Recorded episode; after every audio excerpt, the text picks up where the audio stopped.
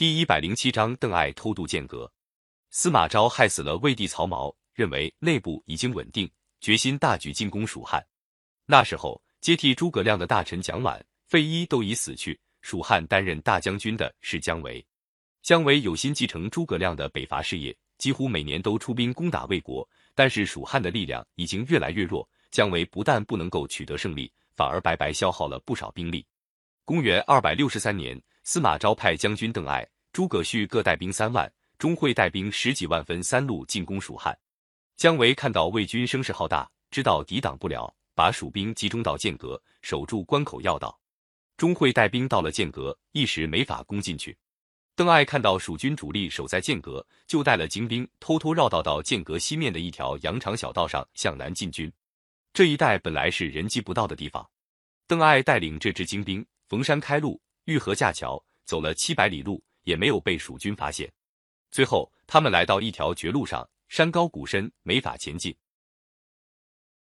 这时候，邓艾的兵士随身带的粮草已经快完了，将士们都慌了神。邓艾当机立断，用毡毯裹着身子，从悬崖峭壁上滚了下去。将士们见邓艾一带头，也跟着滚了下去。有的攀着树木，一个接一个，慢慢的爬下了山，终于越过了这条绝路，一直赶到江油。驻守江油的蜀军没想到邓艾会从背后杀出来，突然见到魏兵出现在城下，来不及组织抵抗，只好投降了。邓艾继续向绵竹进攻，守绵竹的是诸葛亮的儿子诸葛瞻。邓艾派人送信劝说他投降，说如果你肯投降，就推荐你为琅琊王。诸葛瞻听说要他投降，气得火冒三丈，把邓艾派来劝降的使者杀了。他摆开阵势，决心和邓艾拼个死活。但是毕竟敌不过邓艾，诸葛瞻和他的儿子诸葛尚都战死了。邓艾拿下绵竹，直奔蜀汉都城成都。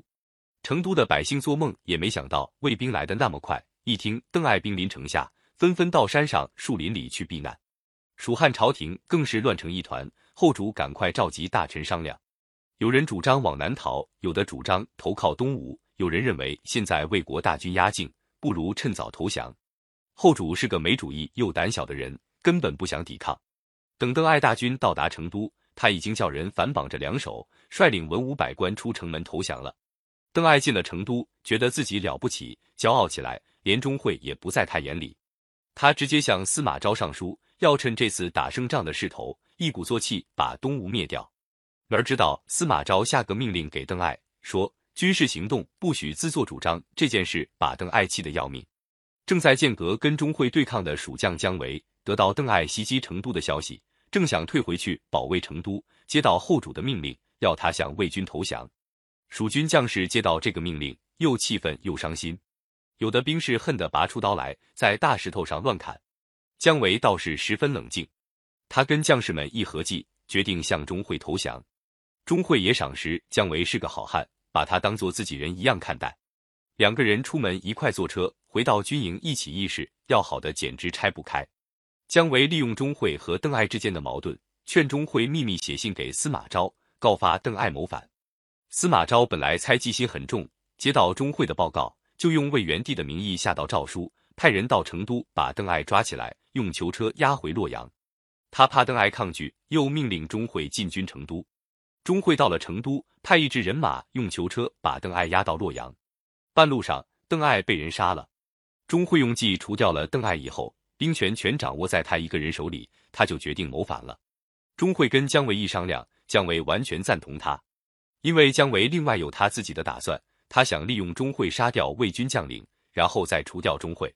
他偷偷的给刘禅送了一封信，说请陛下再忍受几天委屈，臣一定把国家恢复过来。钟会哪知道姜维的打算，他以为姜维真心跟他合伙反司马昭。他假传太后的命令，说司马昭杀害魏元帝，叫他发兵讨伐。他怕魏军将领不服，把他们软禁在蜀宫里。